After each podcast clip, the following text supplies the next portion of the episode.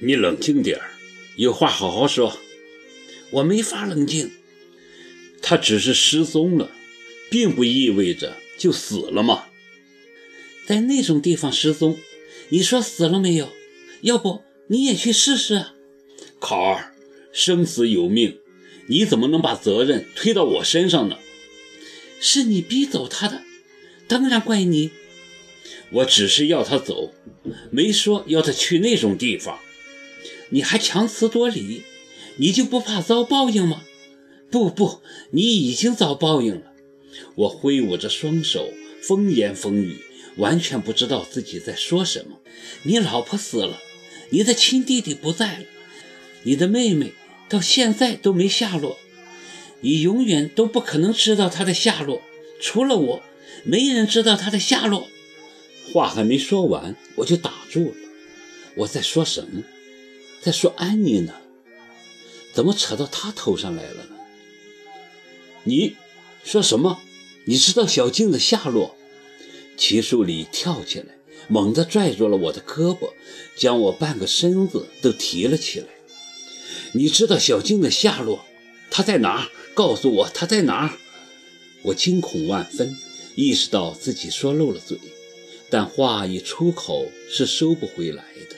我横下一条心，决定跟这个男人决战到底了。反正事到如今，我们已无修复的可能。我是知道他的下落，我见过他，不，岂止是见过，我们还是很好的朋友。但我不会告诉你他在哪，这辈子你都别想知道。我会把这个秘密带进坟墓。我一再的被你伤害，我受够了。现在是我回报你的时候了。你死了这条心吧。我不会对你透露半个字儿。考儿，齐树礼野兽般的嚎叫起来：“你怎么能这样？我这么不顾一切的爱着你，你却这样回报我。你知不知道小静对我有多重要？我整整找了她十几年，她是我在这个世界最后的信念。我答应过阿杰的。别提他，你们两兄弟都是一个鼻孔出气儿。”你们带给我一生一世的伤害，他我是报复不到了，但我可以报复你，我用一辈子报复你都不够。说着，我神经质的大笑起来，笑的房子都在颤抖。齐树礼松开我的胳膊，用一种陌生的眼光看着笑得浑身打颤的我，泪水很清晰的从他的眼底渗出。他的嘴角剧烈地抽动着，语无伦次。我，我做错了什么，让你这么对我，考儿？告诉我，到底做错了什么？就算你不爱我，不接受我，你也别用这种方式惩罚我呀！告诉我，小青在哪？我这辈子没求过人，考儿，我求你，告诉我，我的可怜的妹妹在哪？只要你肯告诉我。你要我做什么都可以。晚了，已经太晚了。我不会告诉你她在哪的。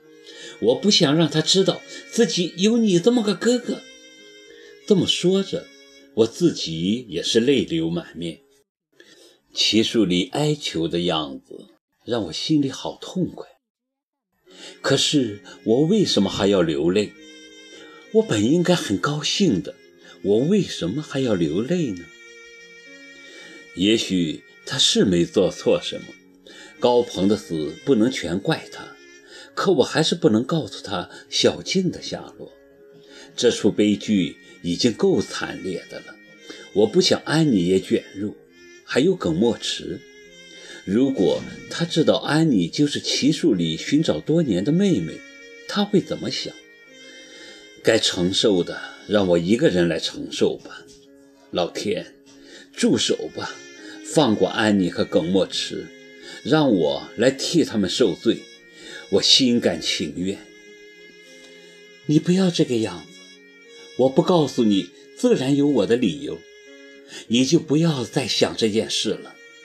高鹏是死是活，我也不再追究你什么了，不管了，让我们结束这一切吧。我是真的受够了，你让我一个人好好过段安静的日子吧。考，考，齐树礼扑过来，猛地把我拥入怀中。别离开我，就算你不肯把小静的下落告诉我，也别离开。你难道还想要我一个人在孤独中死去吗？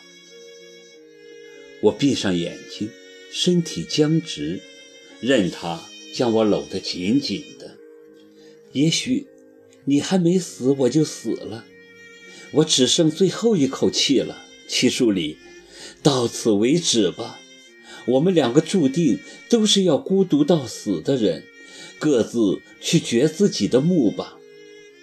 我从他的怀中挣脱出来，看着眼前这个同样被生活和命运打击得身心俱碎的男人，心中无限酸楚。忽然，我想起了什么，从口袋里掏出一条铜链递给他。这条链子。你应该记得，是你妹妹的。我把她交给你，别再追问她的下落了。她现在过得很好，有人在关心她、照顾她，让她平静地过她自己的生活吧。齐树礼接过铜链，看了又看，将链子贴在胸口，痛不欲生。小青，真的是他的。小青，他长成什么样了？